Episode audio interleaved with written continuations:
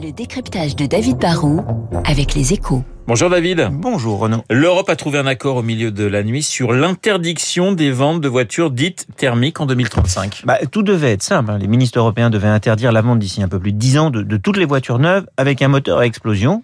Mais les Européens, en fait, sont si divisés sur le sujet qu'au final, ils sont tombés sur un accord de, de façade contraignant qui préserve, c'est sûr, l'essentiel, hein, mais qui accorde des exceptions qui, franchement, compliquent un petit peu tout. hein. Pour 5 ans de plus, les constructeurs de voitures sportives, par exemple, pourront continuer de vendre des moteurs à essence. C'est ce qu'on appelle l'amendement Ferrari soutenu par les Italiens. Et puis les Allemands, eux, ont imposé qu'on garde ouverte la porte de l'essence si on arrive à développer d'ici 2035 de nouveaux carburants de synthèse qui polluent moins ou de nouveaux modèles hybrides. C'est donc une interdiction, sauf si.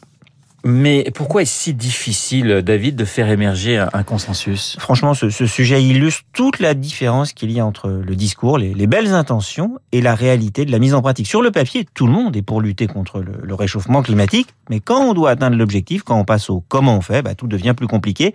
Interdire la vente de voitures neuves carburant à l'essence en 2035, c'est très beau sur le papier, mais dans la vraie vie, ça soulève pas mal de problèmes. hein. Quel sera l'impact économique pour ceux qui fabriquent des voitures ou des pièces pour les moteurs à essence?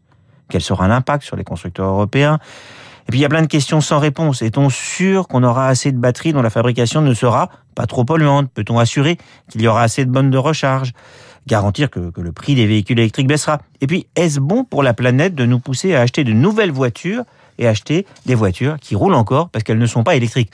Au moment où il faut s'engager, on se rend compte que c'est très compliqué. Du coup, bah, ça coince ou cela crée des tensions. Alors est-ce qu'on aurait pu s'y prendre autrement? Mais ce qui est vrai, c'est que si on met pas la pression sur les entreprises, si on crée pas une tension réglementaire, s'il n'y a pas une forme de, de coercition, même si le but des entreprises c'est pas de nous polluer, elles auront tendance à vouloir prendre leur temps. Si on veut que les choses bougent, il faut créer la contrainte qui oblige à bouger.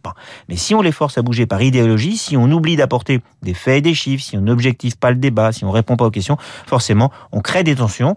Sur ce sujet, on a un peu pris le problème à l'envers. On a commencé par dire on interdit la vente de voitures thermiques en 2035, et ce n'est qu'après qu'on s'est demandé si c'était réaliste. Et comme bah, ça ne l'est pas vraiment, on a du mal à se mettre d'accord. hein. Le décryptage de David Barrault qui roule en vélo, je tiens à le préciser, dans les rues de Paris. Merci David. Dans un instant, le journal de 8 heures. Je vous rappelle mon invité à 8h15, l'infectiologue Anne-Claude Crémieux tout de suite.